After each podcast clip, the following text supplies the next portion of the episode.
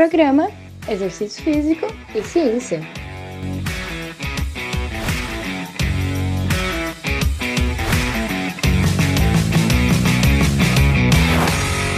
Está começando mais um Exercício Físico e Ciência.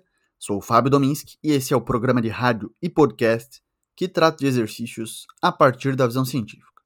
Hoje vamos falar sobre os incentivos financeiros para a atividade física, se eles funcionam, como que eles se dão, quem que paga isso, como que as pessoas reagem, se elas fazem mais atividade física, se depois que param de pagar elas continuam fazendo. Mas antes a gente vai fazer uma retrospectiva 2023 do podcast que rolou aí semana passada, o Spotify divulgou alguns dados interessantes. Eu tô abrindo aqui a retrospectiva agora nesse momento, junto com os ouvintes aí, então se você tá aí, obrigado primeiramente por você ouvir o podcast, acompanhar aqui a nossa jornada aí, quatro anos. A gente tem aí um total hoje de mais de 500 já episódios, né? 533, esse é o 534. Apesar de que a gente, né, toda terça e quinta segue uma contagem aí dos programas mais tradicionais. E esse é o 418, né, que a gente vai usar para falar sobre os incentivos de atividade física, financeiros para atividade física. E também vou trazer esses dados da retrospectiva. Então vai ser um podcast um pouquinho mais longo, mas acho que sempre vale a pena, né? Porque traz bastante informação e vamos nessa. Bom, o primeiro dado da retrospectiva é que o episódio mais ouvido, na verdade, não foi nem publicado esse ano, foi o 271, que foi sobre a melhor música para treino segundo a ciência. Nos meus dados aqui que eu tenho, nas estatísticas do, do podcast, esse episódio é o disparado o que mais foi ouvido. Ele tem quase 9 mil é, plays aqui. Enquanto o, o segundo, o terceiro, ele tem em torno de mil ali. Parece que as pessoas ouviram como se fosse música nesse episódio, que fala sobre a melhor música para treino, segundo a ciência. É uma revisão narrativa, na verdade, né? Nesse episódio aí que eu falo sobre musculação especificamente, mais para para essa modalidade e vale a pena ouvir lá se você não não, não, não conhece ainda esse, esse, esse tema, né? E, e a ciência por trás desse tema. Bom, eles colocam o dado aqui que teve 999% mais streamings do que a média, o que eu considero né, bom, claro. é um podcast bastante ouvido.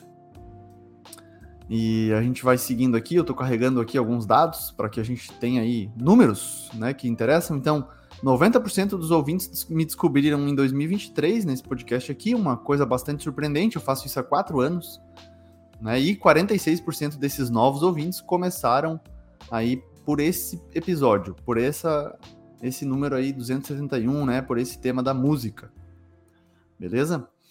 Aí eles colocam também um panorama mundial. O podcast foi ouvido em 46 países, claro, o Brasil foi o que mais escutou e representou 93% aí do total de streamings. Mas 46 países é um número legal, interessante. Tem brasileiro realmente espalhado por todo mundo. Não só brasileiro, talvez, né? Então, Portu...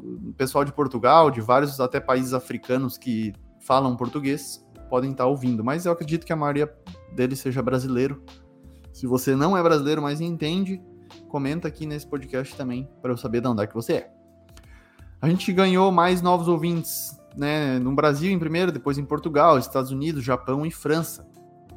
Né, bastante interessante também como o podcast tem essa, esse impacto internacional.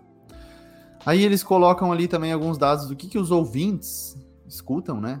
Então, saúde e fitness, né? Tem um gosto aí. O podcast está classificado dentro dessa categoria, né? Então, também é coerente. Beleza? Vamos pegar mais alguns dados aqui dessa retrospectiva 2023, né? A maioria dos compartilhamentos se dá pelo WhatsApp dos meus episódios, depois Instagram, depois link direto. Eles também colocam esses dados aqui. É, o episódio mais compartilhado também foi sobre a música 271 e a avaliação do podcast foi 4,9 de 5. É muito legal isso. Queremos chegar no 5, claro, então vote ali se você ainda não votou no Spotify, tem um no comecinho lá em cima, né, no episódio mais recente tem lá um, umas estrelinhas que você pode classificar também o que, que você acha, né? De 1 a 5 estrelas, estilo Uber mesmo, beleza? Para fechar mais alguns números, o, o, podcast cresceu nesse ano 176% de ouvintes, 124% mais, por cento mais streaming, né? Tudo isso percentual, os ouvintes 176%. Seguidores também aumentou muito e minutos criados também 113%. Beleza? Então, muito bom, um crescimento bem expressivo. Foi o ano que a gente mais cresceu, realmente. E os maiores fãs, né, que eles colocam ali, então, a gente está no top 10 de 7.500 pessoas, muito legal. 7.551 fãs, na verdade, que a gente está no top 10. No top 5 a gente está de 5.138 pessoas, top 5 podcasts, né? E no top 1, um número que eu fiquei bem feliz, porque ano passado foi em torno de 400, e agora a gente é top 1 podcast de 1.609 fãs. Muito legal, você que está ouvindo aí provavelmente é um deles.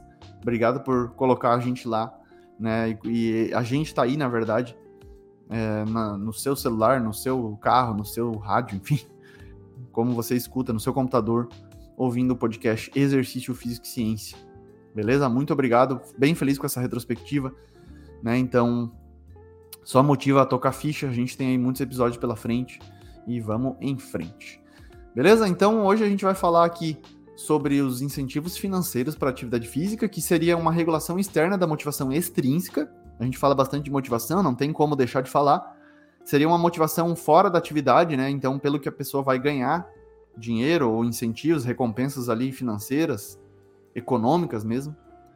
Né? Uma questão seria quem que vai te pagar para treinar? Na pesquisa, o pagamento talvez direto seja raro, né? Só, em, só fora do Brasil, pesquisas fora do Brasil, isso é permitido. Nosso Comitê de Ética Nacional não permite o pagamento assim em dinheiro, né? Mas algumas pesquisas mostram que mesmo após o término do período de pesquisas, em que havia pagamento ou bonificação financeira pelos treinos, os praticantes tendem ainda a permanecer ativos em certo grau. Esse efeito é moderado, a gente tem visto em vários estudos, Hoje, o que eu vou falar de três estudos, tá? Um empírico, que é o mais recente, feito no Canadá sobre essa questão, e outras duas revisões um pouquinho mais antigas do ano passado e do outro, tá? Primeiro, no Canadá foi feito um experimento natural sobre essa questão. Então, o experimento natural porque foi uma situação lá da vida real, realmente aconteceu, e os pesquisadores coletaram dados para entender o fenômeno. O aplicativo Carrot Rewards ele promove recompensas de acordo com alguns comportamentos, e ele foi disponibilizado para download em quatro províncias do Canadá, entre 2016 e 2019, em British Columbia, em Newfoundland, em Labrador e Ontário. Esse aplicativo para smartphone ele foi desenvolvido aí em parceria com a Agência Pública de, de Saúde né, do Canadá, e é um recente exemplo de incentivos aí vinculados à contagem de passos, o Step Count é, avaliado aí por smartphones, né? Tem outro aplicativo chamado Sweetcoin, que também é bem interessante. É outro aplicativo popular aí que converte contagem de passos em recompensas.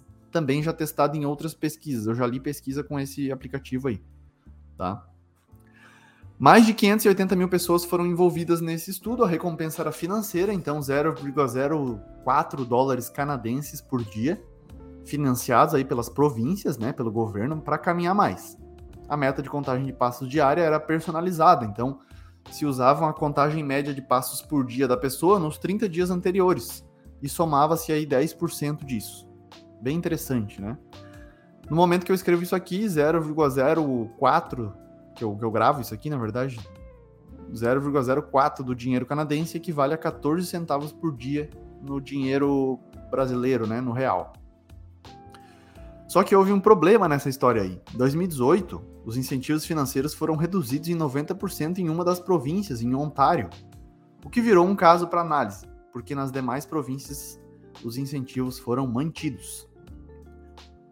Antes disso, o incentivo tinha aumentado aí quase 900 passos por dia nos canadenses. Para quem era inativo, melhorou ainda mais, foram 1.800 passos a mais por dia.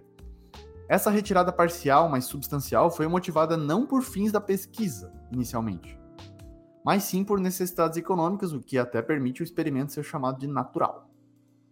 O objetivo disso foi verificar o impacto desse estudo aí, né? Foi verificar o impacto sobre a atividade física, contagem de passos dessa galera de Ontário, comparado às demais províncias em que cada passo valia grana, valia dinheiro. O que eles encontraram foi curioso. Uma redução modesta na atividade física de quem teve um incentivo financeiro reduzido, mas a ponto de não ser considerada clinicamente significativa, porque foram apenas de 100 a 300 passos por dia. Mesmo reduzindo os centavos de dólar em 90%, os passos diários reduziram apenas de 10 a 25%. Segundo os autores, que também são de instituições canadenses, Uma das razões pode ter sido a construção do hábito de atividade física na população, porque as recompensas duraram mais de um ano antes de serem reduzidas. Esse tempo pode ter permitido os passos se tornarem mais habituais. Caminhada ainda mais, talvez seja algo mais habitual ainda, né? A partir disso, a atividade física pode ser mantida mesmo com menos ou menor reforço financeiro. Esse e alguns outros poucos estudos sugerem que a manutenção da atividade física após a retirada incompleta do incentivo financeiro pode ser possível, por pelo menos algumas semanas, porque é algo que a gente tem testado na ciência até agora, né? Esse follow-up é, é, ainda é curto, né? A gente não consegue acompanhar muito tempo depois que o incentivo foi interrompido, né? O que isso sugere é juntar forças.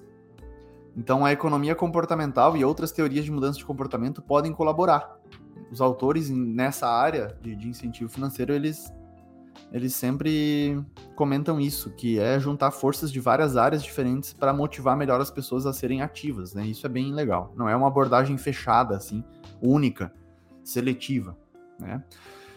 Mesmo recompensas externas, que seriam motivações extrínsecas, podem ser uma base para começar e até para satisfazer as necessidades psicológicas básicas das pessoas. Isso até seria um, um dos motivos que explica o sucesso do caso. E eles baseiam a teoria que eu mais gosto, né, da, de motivação, que é a TAD, a teoria da autodeterminação. Eles usam nesse estudo aqui para explicar. Então, olha só que interessante. O sucesso do caso pode ser explicado a partir dessa, dessa teoria e das necessidades psicológicas básicas, de vínculo, autonomia e competência. Então, as metas. As metas propostas no aplicativo foram realistas e passíveis de adaptação isso aumenta a competência né, da pessoa, aumenta a chance da pessoa bater a meta e, e se sentir competente. Os incentivos modestos por realizações diárias e depois semanais, né, o que promove autonomia e competência também, claro. E a partir do sucesso de pequenos grupos, juntos, né, havia um fomento a vínculos sociais, porque havia um ganho adicional para os usuários do aplicativo em caso deles conseguirem 10 ou mais metas diárias de passos junto com outra pessoa. O que garantia aí 0, 40 centavos de dólares, né? De dólares canadense a mais por semana. Esse conjunto, então, dá suporte para as necessidades psicológicas básicas de vínculo, autonomia e competência, que são base para melhorar a motivação, né? Para internalizar a motivação, para melhorar qualitativamente realmente é, a, a, motivação. Muito interessante essa, essa visão. Tá? Se a gente olhar para o panorama mais geral da literatura, a gente pega um trabalho da American Journal of Health Promotion, que é uma revisão sistemática com meta-análise sobre o tema, e outra revisão do British Journal of Sports Medicine. Ambas mostram que os incentivos financeiros podem aumentar a atividade física. O primeiro estudo publicado em 2021 mostrou que para, para as idas à academia e para o comportamento de caminhada, os incentivos financeiros podem ajudá-los aumentando. Já para atingir a recomendação de atividade física ou aumentar gasto calórico, né, calorias despendidas, ou minutos totais de atividade física, parece que não, até pelo baixíssimo número de estudos sobre esses três desfechos aí. Então foi encontrado um efeito moderado sobre as idas à academia e um efeito pequeno sobre caminhada, 750, 754 passos por dia foi o aumento observado na revisão. Parece pouco, né? Mas em nível populacional pode mudar o rumo de atividade física da, da nação, de promover mais saúde, enfim, acho que vale pelo menos pensar nisso, né? Uh, os incentivos financeiros sustentaram aí um, um ligeiro aumento na, na, nas idas à academia, né, no período de acompanhamento após até o término dos incentivos. Seis estudos mostraram isso. E um número maior de estudos, 14, mostrou um efeito pequeno na caminhada após o término da pesquisa ou melhor, do período de intervenção, né? Então é normal, é natural que aumente a atividade física durante o, o período do, da pesquisa, né, principal, da intervenção, que eu diria. As pessoas estão sendo pagas diretamente para isso.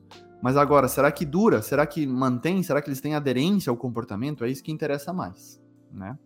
Nessa meta-análise aí, né, de 39 ensaios, incluindo aí 9 mil participantes houve evidências de qualidade moderada de que os incentivos financeiros melhoram a atividade física no tempo de lazer e o comportamento de caminhar ao final da intervenção. Só que a gente não tem evidências sobre quais designs de incentivos, qual desenho, qual tipo de incentivo financeiro foi mais eficaz. A gente não consegue falar isso com base na ciência. A outra revisão, no British Journal of Sports Medicine, em 2020, traz na introdução uma parte bem interessante que eu quero gastar um tempinho aqui falando que é da economia comportamental, que é um ramo da economia que é complementado com conhecimentos da psicologia e estimula aí, o interesse da utilização de incentivos financeiros para promover a atividade física. Beleza? A economia comportamental mostra o, o que a gente chama de erros sistemáticos do nosso pensamento, chamados aí de vieses de decisão. Como a gente toma uma decisão, a gente sofre aí influência de alguns vieses. E eles podem levar até maus resultados na nossa saúde. Um exemplo bem claro é o viés do presente. Né? Então é um exemplo aí que quando a gente pensa em incentivos, é, a gente sofre do desconto temporal, né, ou desconto de atraso. O viés do presente descobre como o valor de uma recompensa para uma pessoa, como uma melhor saúde, diminui à medida que a recompensa é alcançada. Tá? Ou seja, as pessoas tendem a responder mais aos custos e os benefícios imediatos das suas ações do que os experimentados no futuro. Então eu prefiro uma recompensa agora do que algo no futuro, né? No caso da atividade física, o custo do comportamento, quais são os custos da atividade física? O tempo, o desconforto, o desprazer, muitas vezes. Eles geralmente são sentidos no presente e, portanto, são sobrevalorizados. A gente valoriza, valoriza muito né, o tempo que a gente gasta, o desconforto. E os benefícios, que são saúde, longe, longevidade, eles são frequentemente adiados e, portanto, descontados. A gente tem esse desconto, que inclina a balança de decisão diária para a inatividade física pesa mais para a pessoa não levantar do sofá mesmo. Tá? Então, precisamos considerar esse viés do presente. Então, de acordo com a economia comportamental, os incentivos imediatos podem ser úteis para enfatizar o benefício de atividade física no curto prazo e motivar mais pessoas a serem ativas. Se você é ouvinte assíduo aqui, você sabe como que a gente pode incentivar de maneira mais imediata, no curto prazo, os benefícios do exercício.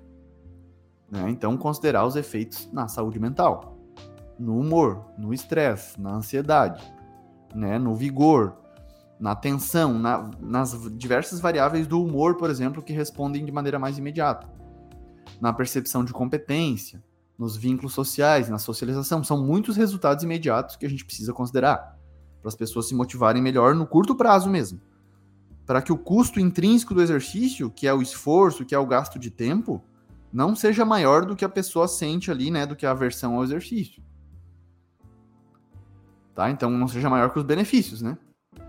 Então a gente precisa realmente pensar nesses aspectos aí de maneira prática, claro. Então, até uma meta-análise aqui, eles citam aí duas, uma, uma, uma mapping review de 2018 e uma meta-análise de 2015, que alguns incentivos aí, eles podem, incentivos para melhorar é, estilo de vida, eles podem se aproveitar desses vieses de decisão que as pessoas têm, que nós temos, para melhorar a eficácia das intervenções de, de incentivo aí, de incentivo financeiro e vários outros. Outro aspecto que eles levantam é que a economia comportamental influenciou esse campo mas os recentes avanços tecnológicos também tornaram mais fácil rastrear e recompensar a atividade física, como no caso dos aplicativos aí de smartphone, né? Então, geralmente a contagem de passos diária é a medida mais utilizada e foi o desfecho primário da revisão no British Journal of Sports Medicine.